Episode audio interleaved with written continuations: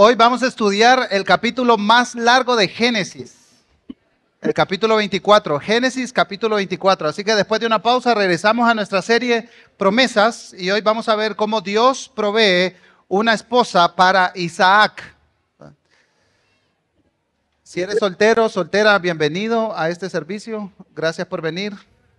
Bueno, Génesis 24 no solo para solteros y solteras, ¿verdad? Pero Vamos a ir viendo algunas cosas a lo largo de este tiempo juntos. Este pasaje tiene varias y varios personajes principales, ¿verdad? Tenemos a Abraham, a su siervo. Al final del relato aparece Isaac, pero también está Rebeca, ¿verdad? Betuel, Labán. Hay, hay varios personajes ahí en el escenario, pero sí tenemos que reconocer que el personaje, el protagonista central de esta historia no es ninguno de esos personajes, sino que es Dios que se encarga que todas las cosas que narra Génesis 24 ocurran de cierta manera. Ahora, muchas veces nosotros ponemos este concepto de la providencia de Dios, ¿verdad? Que Dios hace que las cosas ocurran, no, no su soberanía, sino su providencia en discusión o en pleito con otro concepto que está en las escrituras, que es la responsabilidad humana. Y las escrituras en ningún momento ponen a pelear la providencia de Dios y las decisiones que tomamos como seres humanos. Y Génesis 24 nos va a enseñar de que estas dos cosas están siempre de la mano. Dios está actuando soberanamente, providencialmente sobre su pueblo, sobre este mundo, pero también el ser humano es responsable de las decisiones que toma, ¿verdad? Otro tema es aspectos soteriológicos, ¿verdad? Esa discusión aparte, pero ah, en las decisiones del día a día el hombre es responsable. Así que vamos a ver cómo se entrelazan la providencia de Dios y la responsabilidad, las decisiones humanas a lo largo de cada una de estas escenas. Este, este capítulo lo dividimos entonces en cinco escenas y vamos a leer cada escena completa y luego pasaremos a dar algunas explicaciones del texto y aplicaciones prácticas para nuestra vida. Aquí hay muchísimo que podemos sacar, ¿verdad? Y en cada escena nosotros veremos que este pasaje nos anima como iglesia, como pueblo de Dios, como hijos e hijas de Dios, a confiar nuestra existencia al cuidado providencial del Señor. Nuestras vidas están en las manos de Dios. Nuestra familia, nuestros hijos, nuestra soltería, nuestro matrimonio, nuestros negocios, nuestro ministerio, nuestras iniciativas, todo está en las providenciales manos del Señor. Así que vamos a la primera escena. Dice la palabra de Dios en Génesis 24, 1 al 9. Abraham era viejo, entrado en años, y el Señor había bendecido a Abraham en todo. Y Abraham dijo a su siervo, el más viejo de su casa, que era mayordomo de todo lo que poseía. Te ruego que pongas tu mano debajo de mi muslo y te haré jurar por el Señor, Dios de los cielos y Dios de la tierra, que no tomarás mujer para mi hijo de las hijas de los cananeos, entre los cuales habito yo, sino que irás a mi tierra y a mis parientes y tomarás mujer para mi hijo Isaac. Y el siervo le dijo, tal vez la mujer no quiera seguirme a esta tierra, debo volver y llevar a su hijo a la tierra de donde usted vino. De ningún modo debes llevar allá a mi hijo, le respondió Abraham. El Señor de los cielos, que me tomó de la casa de mi padre y de la tierra donde nací, y que me habló y juró diciendo, a tu descendencia daré esta tierra, él mandará a su ángel delante de ti y tomarás de ahí mujer para mi hijo. Si la mujer no quiere seguirte, quedarás libre de este mi juramento. Solo que no lleves allá a mi hijo. El siervo puso la mano debajo del muslo de Abraham, su señor, y le juró sobre este asunto. Así que vemos en esta primera escena el solemne encargo que Abraham le hace a su siervo de mayor confianza, ¿verdad? Y, tenemos que regresar un poquito. En Génesis 21 nosotros vemos que Dios cumple su promesa. Le había prometido un hijo a Abraham, Isaac nace. En Génesis 22 le pide que, que lo sacrifique, ¿verdad? Abraham obedece y aquí está años después, y este pasaje inicia con esta frase, ¿verdad? Que Abraham era viejo, y no basta con eso, entrado en años. Eso significa que estaba bien grande Abraham, ¿verdad? Bien viejo, mayor. Entonces, por supuesto, si Isaac todavía no se ha casado, está en juego la promesa de Dios a Abraham en Génesis capítulo 12. Sin una novia, sin una esposa para Isaac, la promesa de Dios no puede cumplirse. Entonces, como era responsabilidad de los padres en esa cultura, en esos tiempos, él asigna la responsabilidad a su siervo de más alta confianza. No aparece el nombre acá, ¿verdad? Pero ah, la parte más confusa de esta escena es el juramento, ¿verdad? Miren conmigo el versículo 2. Te ruego que pongas tu mano debajo de mi muslo. ¿Qué? Cosa más rara, ¿verdad? Ah, y el, versículo 9 dice, el siervo puso la mano debajo del muslo de Abraham, su señor, y le juró sobre este asunto. Un, escritor dice que el patriarca impone un juramento al siervo exigiéndole esta señal de colocar su mano sobre su muslo, ¿verdad? Más adelante en Génesis vemos también que aparece ah, esta imagen con Jacob, ¿verdad? Cuando llegan a Egipto y Jacob le dice a José, júrame que no me vas a enterrar aquí en Egipto, sino que vas a regresar mis restos a la tierra prometida, ¿verdad? Y José pone su mano debajo del muslo de Jacob, su padre, ¿verdad? Es exactamente la misma escena. Así que los comentaristas afirman que el muslo indica dos cosas. En primer lugar, el poder procreador y en segundo lugar, la herencia de la posición del patriarca como fuente de la familia. En, otras palabras, este juramento acompaña la promesa de Dios en Génesis capítulo 12. A Abraham se le hizo la promesa y su hijo tenía que tener un hijo para que esta promesa continuara. Así que hay, un elemento nomás con el cual el siervo quedaba libre de este juramento. ¿Cuál es? Pues que la muchacha dijera que no, ¿verdad? O que su familia dijera que no. Dice, si, ella no quiere venir, entonces tú eres libre de este juramento. En, en otras palabras, Abraham confía en la soberanía de Dios y en su providencia, pero también deja que las personas decidan. Las personas tienen que decidir. Es su responsabilidad. Así que en esta primera escena, otra cosa interesante que sucede también es que Abraham delimita los términos en los cuales el siervo tiene que encontrar la esposa. No le dijo, pues a cualquier muchacha bonita que te encuentres en el camino, tráetela. No, no le dijo eso, ¿verdad? Le dice, no tomarás para mi hijo hijas de los cananeos. Los cananeos no son parte de esta promesa. Así que no puedes tomar hija para mi hijo, ¿verdad? En segundo lugar, le dice, irás a mi tierra, a la tierra de mis parientes, y de allá tomarás entonces una mujer para mi hijo Isaac. Y entonces aquí el siervo entra en duda y dice, oye, pero cabe la posibilidad de que no quieran venir, de que sus parientes no la dejen venir. ¿verdad? Y Abraham le dijo, de ningún modo no lleves allá a mi hijo. Como decía mi abuelo, esto es pan para mi matate. ¿verdad? Los viejitos lo entendieron el dicho.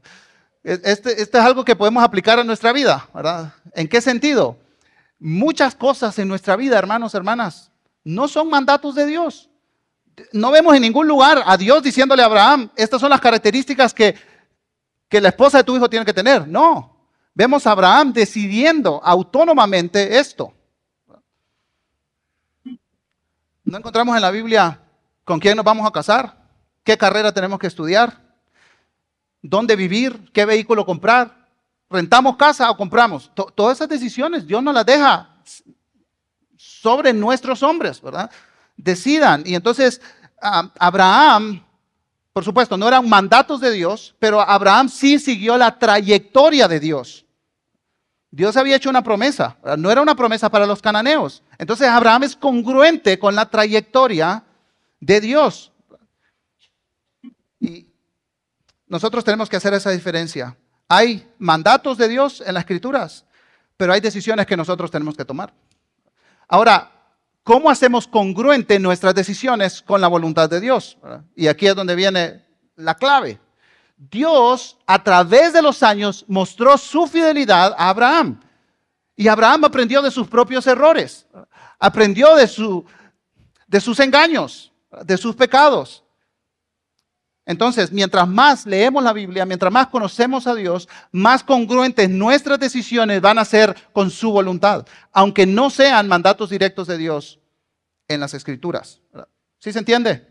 Entonces, una cosa son los mandatos de Dios y otra cosa es la trayectoria de Dios. Dios tiene una trayectoria, Dios tiene un propósito, ¿verdad?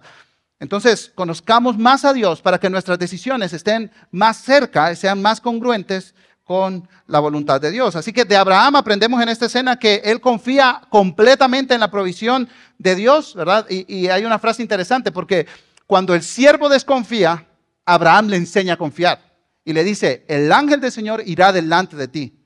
E, en otras palabras, Abraham le dice, yo confío plenamente en Dios para esto que vamos a hacer. Pero también Abraham deja que los demás tomen sus decisiones. Él entiende que la gente es autónoma para tomar sus decisiones y que a lo mejor la muchacha indicada no quisiera venir. Y punto, ¿verdad?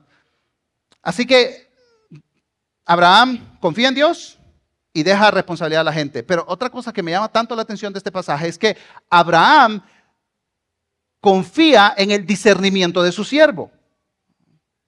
Hay algunas cosas que el siervo hace que no necesariamente eran órdenes de Abraham. Era pura intuición del siervo, pura sabiduría práctica del siervo, ¿verdad?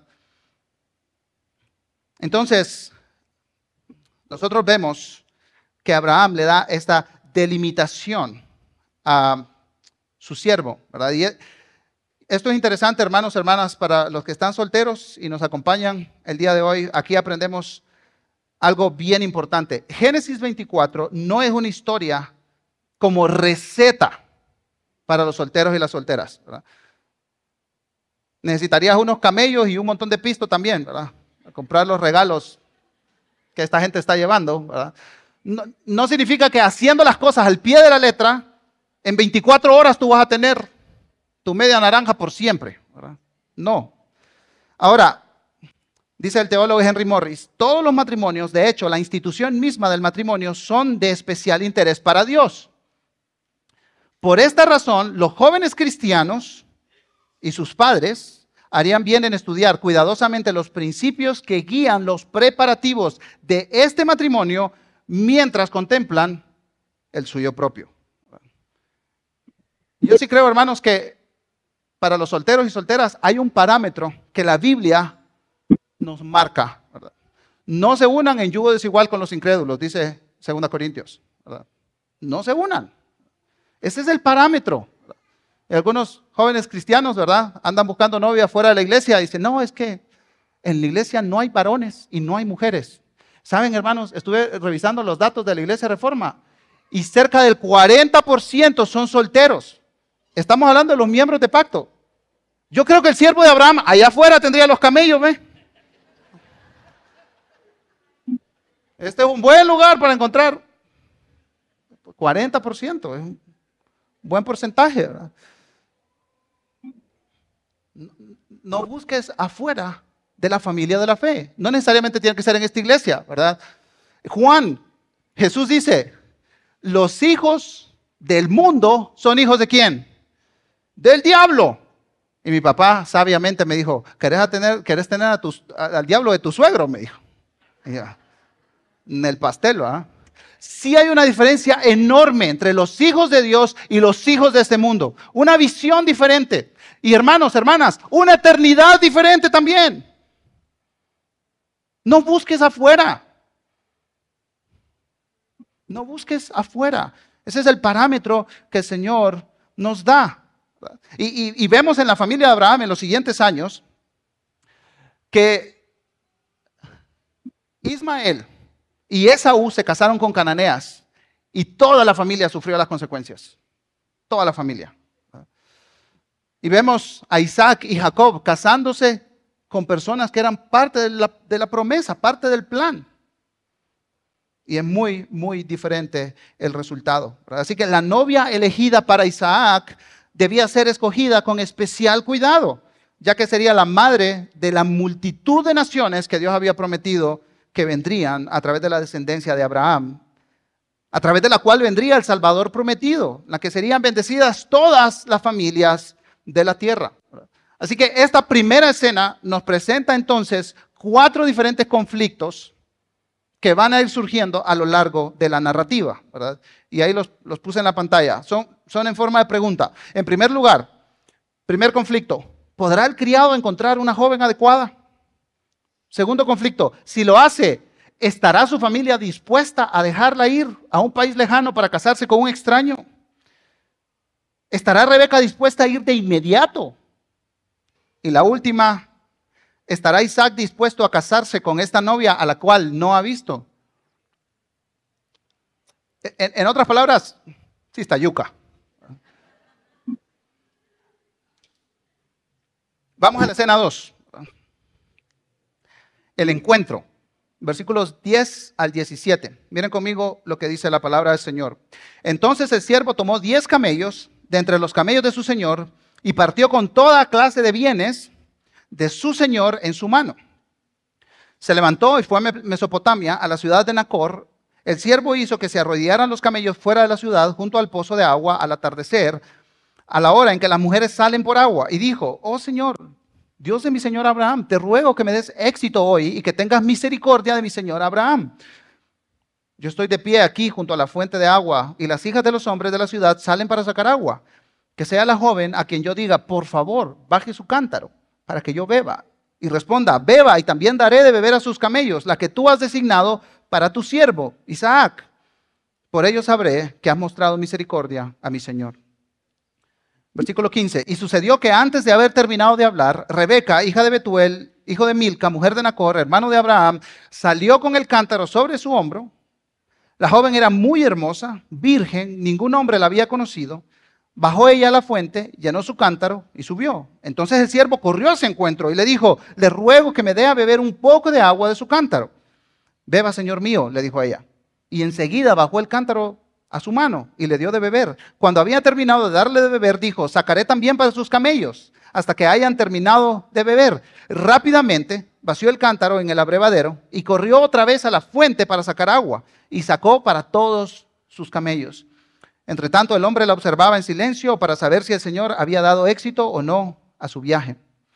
Cuando los camellos habían terminado de beber, el hombre tomó un anillo de oro que pesaba medio ciclo, 5.7 gramos, y dos brazaletes que pesaban 10 ciclos, 114 gramos de oro, y le preguntó, ¿De quién es hija? Dígame, le ruego. ¿Hay en la casa de su padre lugar para hospedarnos? Ella le respondió, soy hija de Betuel, el hijo de Milca, el hijo que Milca dio a Anacor. También le dijo, tenemos suficiente paja y forraje y lugar para hospedarse. Entonces el hombre se postró y adoró al Señor y dijo, bendito sea el Señor, Dios de mi Señor Abraham, que no ha dejado de mostrar su misericordia y su fidelidad hacia mi Señor. El Señor me ha guiado en el camino a la casa de los hermanos de mi Señor. Así que este, esta escena comienza de manera bien interesante porque relata el viaje del siervo con toda la comitiva desde Canaán hasta Ur de los Caldeos. Algunos estiman que eran más o menos unos 600 kilómetros. En un versículo nosotros vemos todo lo que ocurre en un mes. Así que la, esencia, el centro de esto no es el viaje, es lo que ocurre al llegar, porque un periodo de 24 horas está relatado en 51 versículos. Y ahí es donde el escritor quiere que nos enfoquemos. Este es el énfasis del narrador. Así que el versículo 11 comienza con este encuentro entre Abraham y Rebeca. Ahora, hay dos cosas que el siervo hace porque es pilas. En primer lugar, el siervo va a un lugar donde tiene altas probabilidades de encontrar a alguien. No se va al cementerio ¿ah? del pueblo. No, se va al pozo. Ahí el pozo es la hora que llegan las mujeres solteras a sacar agua. Como patria, ¿ah? brillante. Lo otro que hace es ora por dirección. Pide dirección y confirmación del Señor. Y estas son las cosas que me sorprenden aquí, porque Abraham dejó estas cosas a la discreción de su siervo. Vemos aquí acciones llenas de confianza que Dios está obrando, pero decisiones estratégicas. Patojo, ¿te quieres casar? Sí. ¿Estás conociendo muchachas? No. ¿Y con quién salís? Con mis cuates. ¿Cómo así? ¿Cómo vas a encontrar a alguien para casarte si solo sales con tus amigos? No, en la chamusca ando. Pura chamusca y PlayStation. todas esas ondas. Ve a un lugar estratégico. Ven a jóvenes. Iglesia Reforma. Ve a una iglesia. Si no te gusta nadie acá, métete a una iglesia en jóvenes y ve a un lugar estratégico. Este es un consejo para de, mayor de 20. Voy a meter, los adolescentes van a hacer un relajo aquí.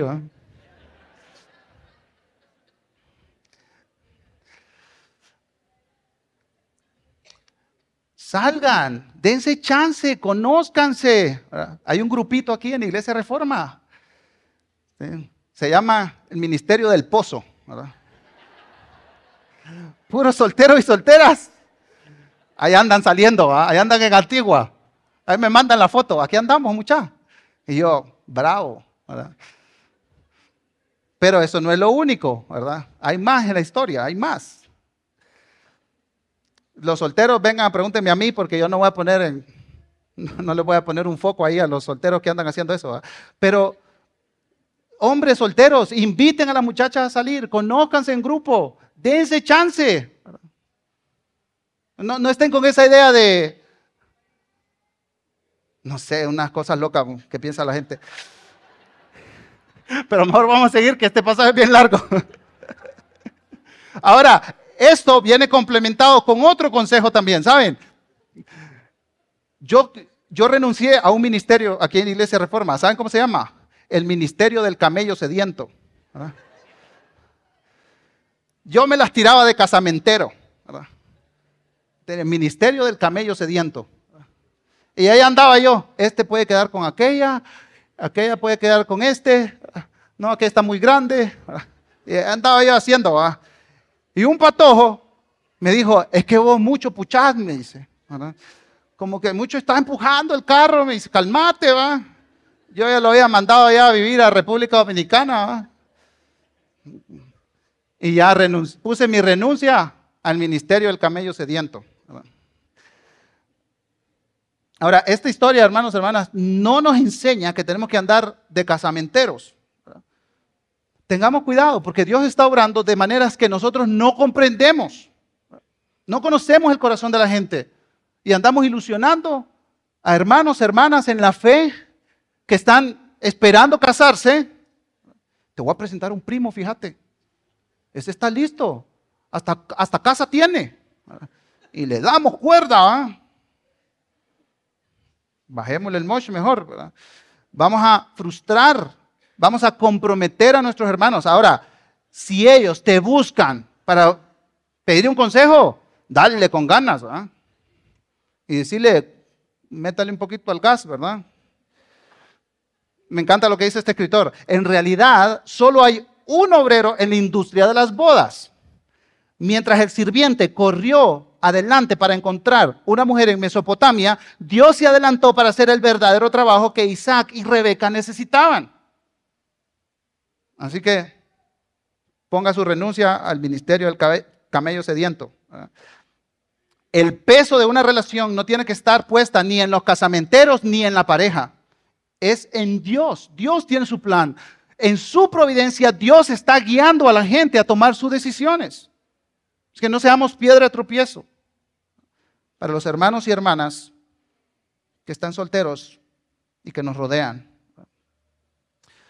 Otra cosa importante en este, esta segunda escena es la hospitalidad que, era adecuada en esa cultura.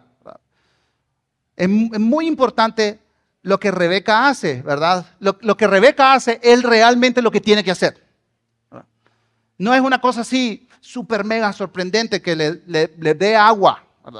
Al hombre y, y que sirva a los demás que acompañan a este hombre. Lo increíble de eso es que Rebeca llega, es la primera que aparece justo después que el siervo termina la oración. Eso es lo increíble. Entonces está la responsabilidad humana y la providencia de Dios. Están juntas, van de la mano. Y lo que hizo Rebeca fue un chanzal. Dice, cuando los camellos habían terminado de beber, ¿usted le ha dado agua a un camello alguna vez? Yo no. Pero estiman que después de un viaje como esto, un camello podía llegar a tomar hasta 25 galones de agua. El cuchumbo con el que Rebeca estaba jalando el agua podía cargar hasta tres galones de agua. Es, es un trabajal. Entonces, la hospitalidad le costó cara a Rebeca. Y los hombres ni, ni la puerta del carro le queremos abrir a las chavas. ¿va? Y como, ¿quién va a pagar? Muchacho. Muchachos, paguen, hombre. ¿Por qué estoy soltero, pastor?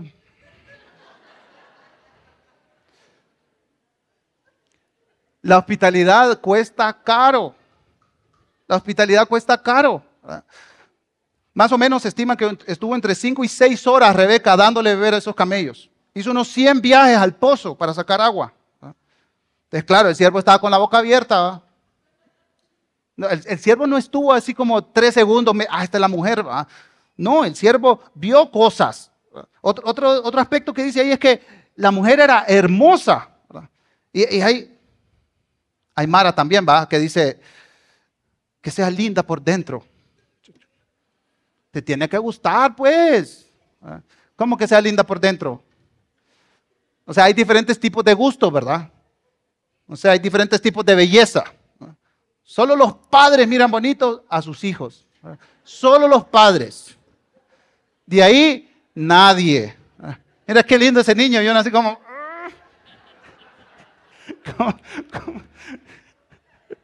Es bello, ¿verdad? Por dentro. Cuando creces, tú tienes tus gustos. Hay una patoja que te gusta, hay un chavo que te gusta, pues dale, ¿va? conocelo. Pero dice, qué bonito es por dentro. Son, son dos verdades que, que no necesariamente son opuestas. Uno tiene que ver por dentro a la persona, conocerla, dedicarle tiempo a esa relación. Y también tiene que ver si te gusta o no te gusta, pues si no te gusta, no te metas en ese clavo. Y de ahí, matrimonios, ¿verdad? No, es que mi esposa no me, dejó de gustar. Hay, muchos problemas atrás de eso, ¿verdad? Espiritualizamos la decisión. Y no tenemos que hacerlo. Y lo otro que, el siervo hace, que, me fascina la actitud del siervo, que adora al Señor. En el versículo 27 dice que, yo me lo imagino literalmente gritando, bendito sea el Señor, todas las otras mujeres así viendo qué está pasando. Anda buscando esposa para uno nomás. Dios ha mostrado, dice el siervo, su misericordia, su gesed, abundante fidelidad hacia mi Señor. El Señor me ha guiado en el camino a la casa de los hermanos de mi Señor. El siervo adora al Señor y lo vamos a ver más adelante también que lo vuelve a hacer, ¿verdad? Así que hay conciencia en estas acciones. Providencia de Dios, responsabilidad humana. Entonces aquí hay, antes de pasar a la tercera escena, hay un par de elementos culturales también, ¿verdad? El, siervo entrega una dote a Rebeca. Esta es, como la primera parte de la dote, así como diciendo que no se va a ir el negocio. Estas cosas de oro pesan un montón y que esto le entusiasme a la muchacha.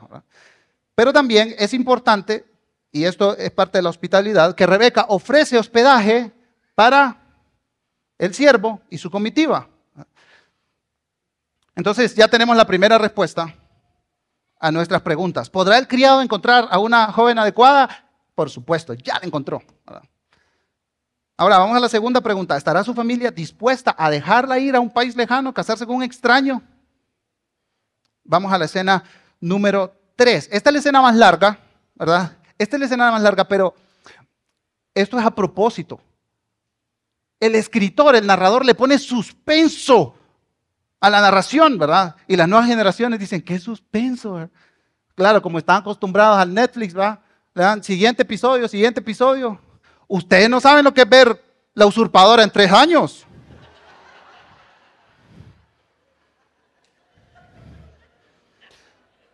Y con con comerciales todavía, ¿va?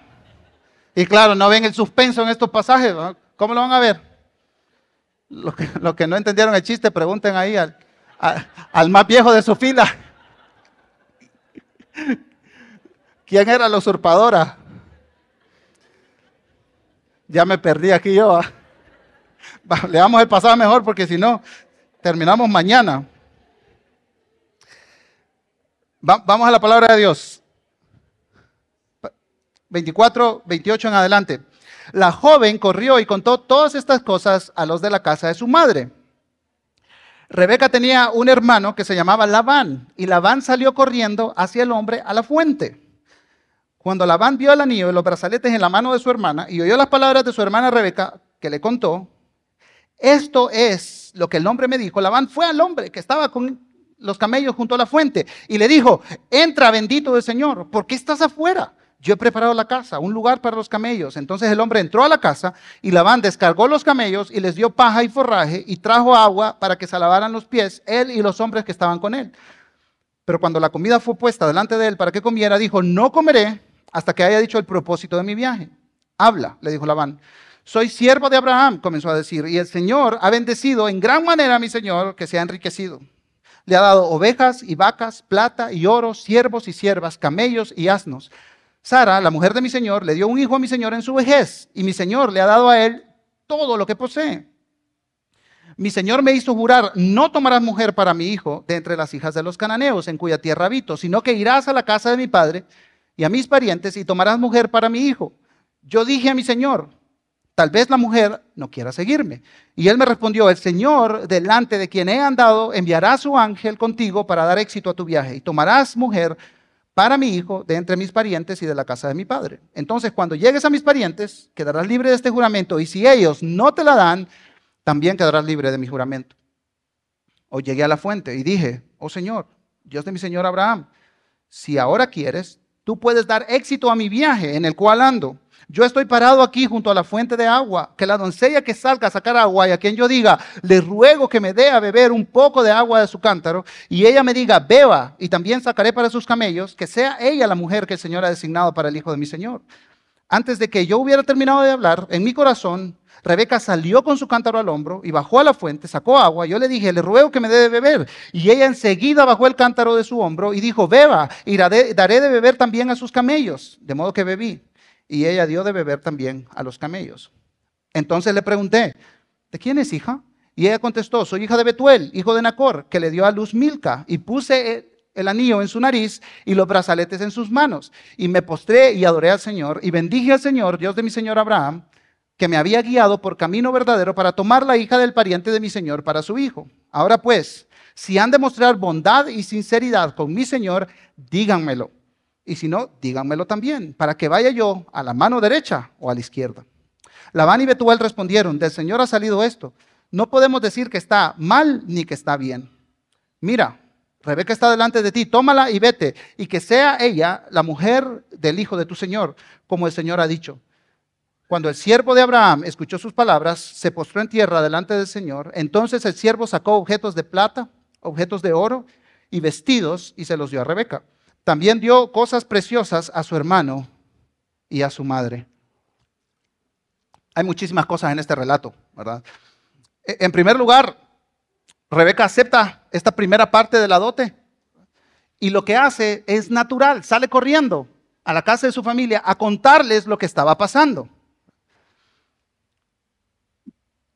Lo segundo que es importante destacar en este relato es que nos es introducido este personaje, Labán. Labán. Labán es un pillo. Es un interesado. Y así como hay personas, que, esto se va a ver a lo largo del resto de la narración de Génesis, así como hay personas que están dispuestas a someterse a los planes y la voluntad de Dios, así hay personas que están obstruyendo los planes y la voluntad de Dios. Y eso lo vamos a ver más adelante en la serie de Génesis, ¿verdad? E, e, es como, como introduciendo el personaje y diciendo, la responsabilidad humana está vigente. Y hay hombres que actúan por pura codicia nomás. Y es muy intencional el narrador con sus palabras. Vio los regalos que el siervo había dado a Rebeca y salió corriendo. Y, y, todo lo que hace Labán es intencional para conseguir este favor y conseguir su beneficio y conseguir su, parte, su tajada. Ahora, lo otro es que antes de comer, el siervo mira todo servido y dice, yo necesito hacer algo que ustedes también están esperando. Y era culturalmente importante que un extraño contara un poco, ¿por qué estás aquí? ¿Qué estás haciendo? ¿De dónde vienes? Y ahí es donde entonces el narrador va retrasando, retardando la resolución de este conflicto. Para el narrador esto es lo más complejo, que esta familia deje ir a Rebeca. Ahora, el, el siervo es pilas. El siervo es pilas. Así que, soltero, soltera, conseguiste un amigo como este man. Porque lo primero que hace es que dice, mi amo tiene un montón de plata. Y todo lo que le ha heredado a Isaac va a ser de su amada hija. Comienza a decir, tiene vacas, tiene siervos, tiene oro, tiene plata. Está intentando convencer pilas ese siervo.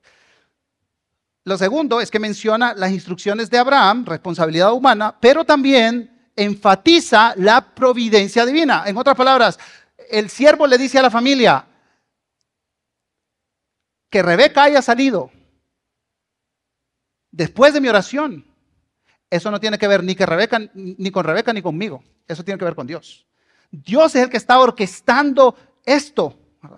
Y al final también es pilas el siervo. Porque el siervo no anda con indirectas. Eh, miren conmigo el versículo 49. Ahora pues, si han de mostrar bondad, esta palabra es la misma que el siervo incluye en la oración, es Gesed, es misericordia. Si ustedes van a ser congruentes con esta historia y con Dios, ustedes tienen que acceder a mostrar misericordia, Gesed, a mi amo. Dice, díganmelo, si no, díganmelo también para que vaya yo a la mano derecha o a la izquierda. Hermanos, hermanas, esto es muy importante. Esto es muy importante porque el siervo le relata toda la historia y después deja la decisión en sus manos, en su familia. ¿Extenderá a esta familia misericordia? ¿Serán congruentes con la historia que Dios está escribiendo? La, bondad divina será complementada con la bondad humana. Y, el siervo usa una expresión que es, cultural, ¿verdad? Dígamelo, si no, yo tomo a mi mano derecha o mi mano izquierda. En otras palabras, lo que el siervo le está diciendo es, si ustedes no muestran misericordia a mi siervo, a, mi amo Abraham, yo llevaré esta mi petición a otro lugar, con parientes que sean más conscientes de Dios, de su providencia, de, de ser un ser humano, de la hospitalidad, del parentesco y también de la riqueza. En otras palabras, todo esto que les estoy poniendo sobre la mesa no va a ser de ustedes. Como solteros, pilas, ¿verdad? Si la muchacha está indecisa o si el joven está indeciso, defínete, compadre.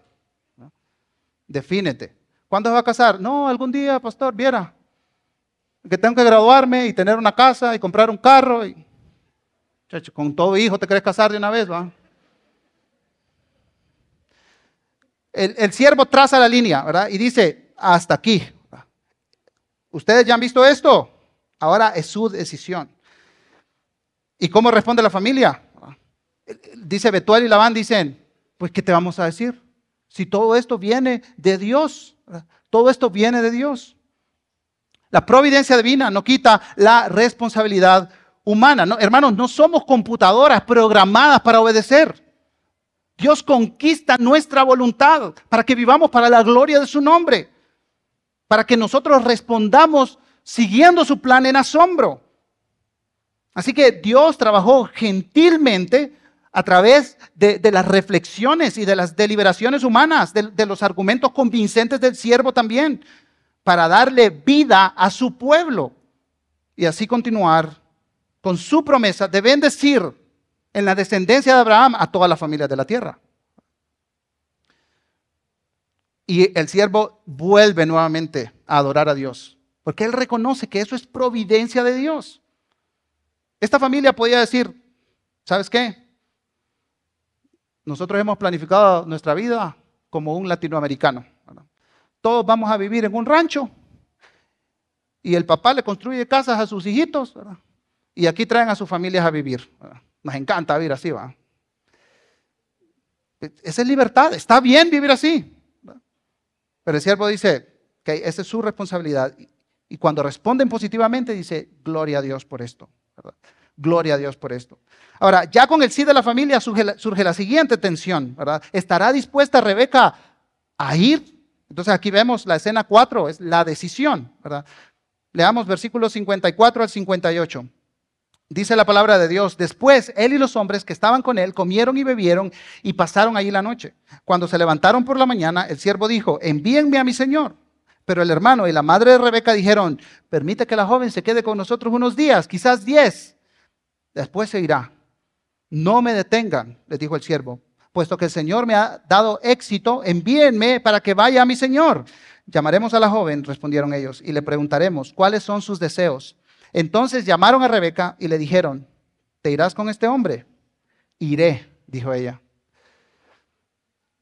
esa palabra, iré, es la misma palabra que aparece en Génesis capítulo 12, versículo 4.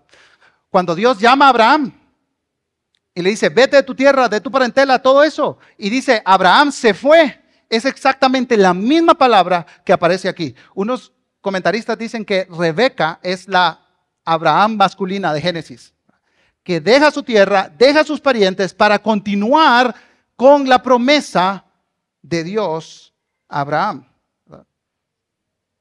Iré, dijo ella. Y aquí es donde vemos también nuevamente esta idea de la responsabilidad humana. La familia ya decidió, pero también la familia tiene que dejar el espacio para que Rebeca decida. El, hermano y la mamá quieren retrasar el viaje 10 días y el criado respetuosamente dice, ¿saben qué? No, yo me voy a ir ahora. La, disposición de Rebeca sí es fuera de lo común. Dice un escritor, probablemente nunca había estado lejos de, casa en toda su vida, pero si Dios la estaba enviando lejos, ella quería responder a su dirección inmediatamente sin reservas. Lo mismo deberíamos hacer nosotros cuando Dios nos indica nuevos rumbos a nuestra vida. Si retrasamos nuestra obediencia en cualquier decisión que estemos tomando, 10 días se convertirán en 10 meses, luego en 10 años, y el tiempo para el servicio se habrá ido. Y retrasamos nuestras decisiones, retrasamos nuestras decisiones. Y, eso es lo peor en una situación, que al final no tomamos una decisión.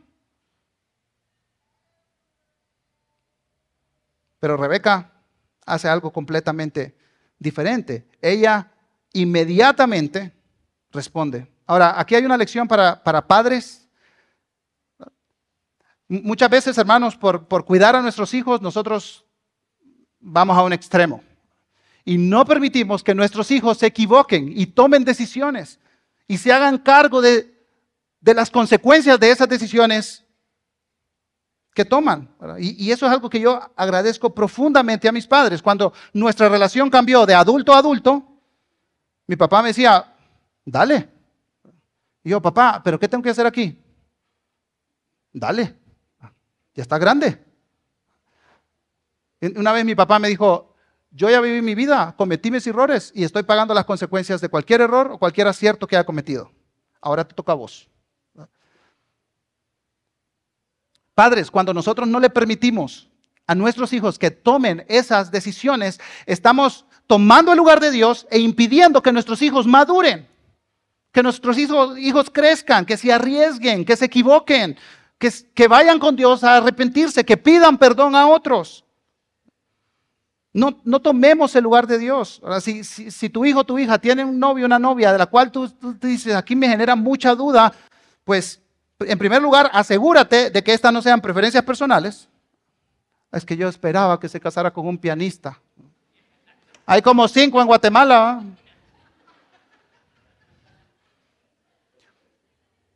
Asegúrate que no sean preferencias personales. Y entonces, vea las escrituras. Mis preocupaciones son congruentes con lo que dice la Biblia. Y si no, deje a su hijo, deje a su hija que tome sus decisiones y que apropie, que abrace estas decisiones. Yo agregaría algo más. Permite que tus yernos y nueras se hagan responsables también de sus decisiones y no estés enviando mensajes subliminales de odio y desprecio. No lo digo por nada en particular, pero el que le entienda. Ahora, esta palabra, este consejo, tiene una contraparte para los solteros. Como, oye, ah, me preocupa tu novia, fíjate. ¿Pediste consejo? Sí. ¿A quién? A mi almohada. ¿Cómo se llama? A mi almohada. No descanse en el consejo de tu almohada para una decisión tan importante como esta. E, en Iglesia Reforma nos encanta acompañar a las parejas que están planificando casarse. Tenemos el acompañamiento o consejería prematrimonial. Está abierta para todos, solteros, solteras. ¿Qué es lo que queremos, hermanos? Acompañar a parejas que han decidido pasar el resto de su vida juntos. Aprovechen esta oportunidad. Y escuchen a sus consejeros, sus preocupaciones también. Y, me encanta lo que dice este escritor, Marshall Segal. Dice, si Dios los ha unido a los dos, se lo dejará claro a otros creyentes en tu vida. Si las personas que te aman y siguen a Jesús tienen serias reservas sobre tu relación, probablemente tú también deberías tener serias reservas. Si ellos están entusiasmados con tu relación y te animan a casarte, deberías sentir mayor paz y confianza para seguir adelante. No confíes solo en tus instintos, o podemos decir, en tus miedos, en tus temores, o en los de tu pareja, para confiar en que él o ella es la persona adecuada el encaprichamiento en las relaciones de noviazgo te cegará y ensordecerá a cosas que nunca pasarías por alto en otras relaciones. Confía en Dios lo suficiente como para escuchar a otros creyentes en tu vida. Buen consejo. Sabio consejo. Y una cosa más que aprendemos de Rebeca. Hermanos solteros y solteras, decidan, por favor con mucho cariño, con mucho respeto, decidan.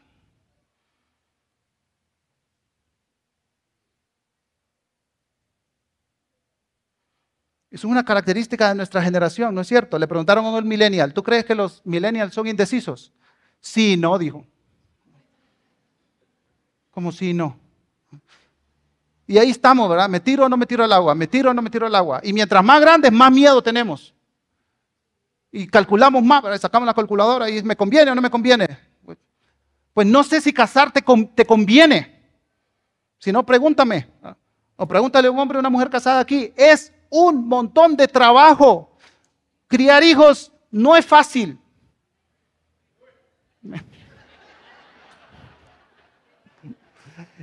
Hermanos, hermanas, es un sacrificio. Casarte es un sacrificio. ¿Me conviene o no me conviene? Esa no es la pregunta.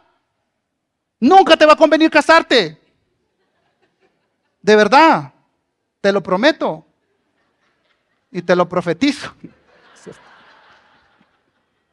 No, no, no soy profeta. Pero no necesitamos un profeta para decir que el matrimonio es yuca.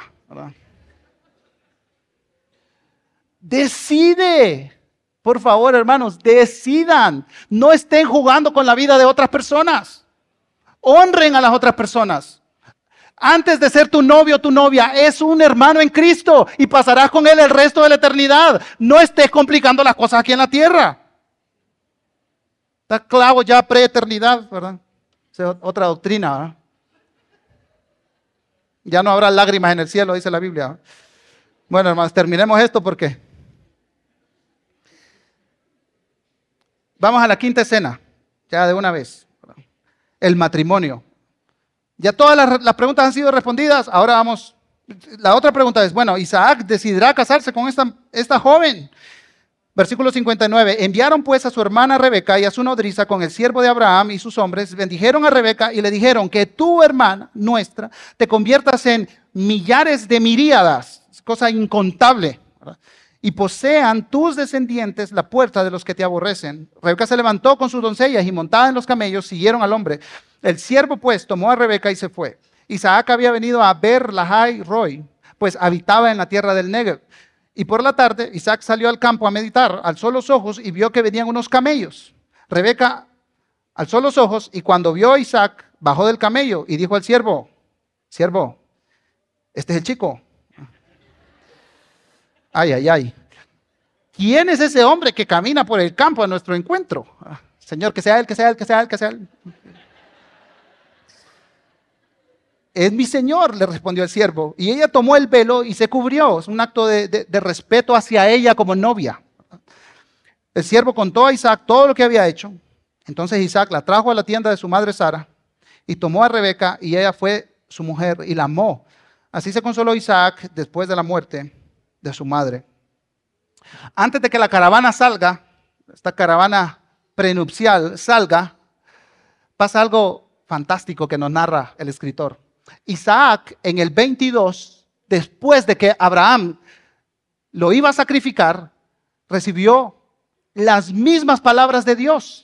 Las mismas palabras de Dios. Y esto, esto es fascinante, ¿verdad? Porque ah, Dios le dice a Abraham, de cierto te bendeciré grandemente y multiplicaré en gran manera tu descendencia como las estrellas del cielo, como la arena en la orilla del mar, y tus descendientes poseerán la puerta de sus enemigos. Casi, casi que son las mismas palabras. Dicho de otra manera, Isaac y Rebeca comparten entonces la misma honra y la misma bendición. Rebeca es la mujer para Isaac. Isaac es el hombre para Rebeca. Cuando Isaac escucha la historia del criado, que le narra todo lo que ha acontecido, si se, dan cuenta, aquí ya no toma tiempo el criado, ¿verdad? Y el narrador para exponer todo. Porque esa parte ya pasó, la parte tensa ya pasó, ¿verdad? Ahora es como, Isaac, si no acepta a esta mujer, eres un baboso. Y el versículo 67 nos dice que cómo, cómo cierra esta historia. Isaac la trajo a la tienda de su madre Sara y tomó a Rebeca y ella fue su mujer y la amó. En otras palabras, la tienda de Sara está ocupada de nuevo. Hay otra vez una madre para Israel la promesa de Dios continúa. Dios ha provisto providencialmente una esposa para Israel, por lo tanto proveyó una madre, una, esposa para Isaac, por lo tanto proveyó una madre para Israel. Hermanos, ¿qué aprendemos de esta historia? Muchísimas cosas, pero principalmente es que Dios está actuando de manera providencial sobre su pueblo. Y tú y yo somos responsables de tomar decisiones que vayan alineadas con este plan de redención para la gloria de Dios. Mientras el equipo de música pasa, piensa un poco en tu propia historia de vida. A, lo mejor tu historia de vida no tiene un final feliz como esta. A lo mejor tú has sufrido algún rompimiento. A lo mejor la vida ha sido difícil para ti. Pero hermanos, podemos aferrarnos a la esperanza de que Dios está en el negocio de la redención. Y Dios sigue redimiendo historias individuales. Y una de, las cosas, una de las cosas tan sorprendentes de las escrituras, hermanos, es que Dios se preocupa por estas cosas tan triviales. ¿Estás soltero? ¿Estás soltera? Dios está preocupado por ti. Dios mira tu anhelo. Dios mira tu deseo de casarte. Tienes padres, tienes padres que rechazan tu relación. Dios está viendo eso, escucha, observa. Padres tienen hijos en edad de casarse. Dios tiene cuidado de ellos también. La providencia de Dios y la responsabilidad humana. Como iglesia podemos confiar nuestra existencia al cuidado providencial del Señor. Así que pongámonos de pie y cantemos de las bondades que día a día nosotros recibimos y respondamos al Señor en adoración.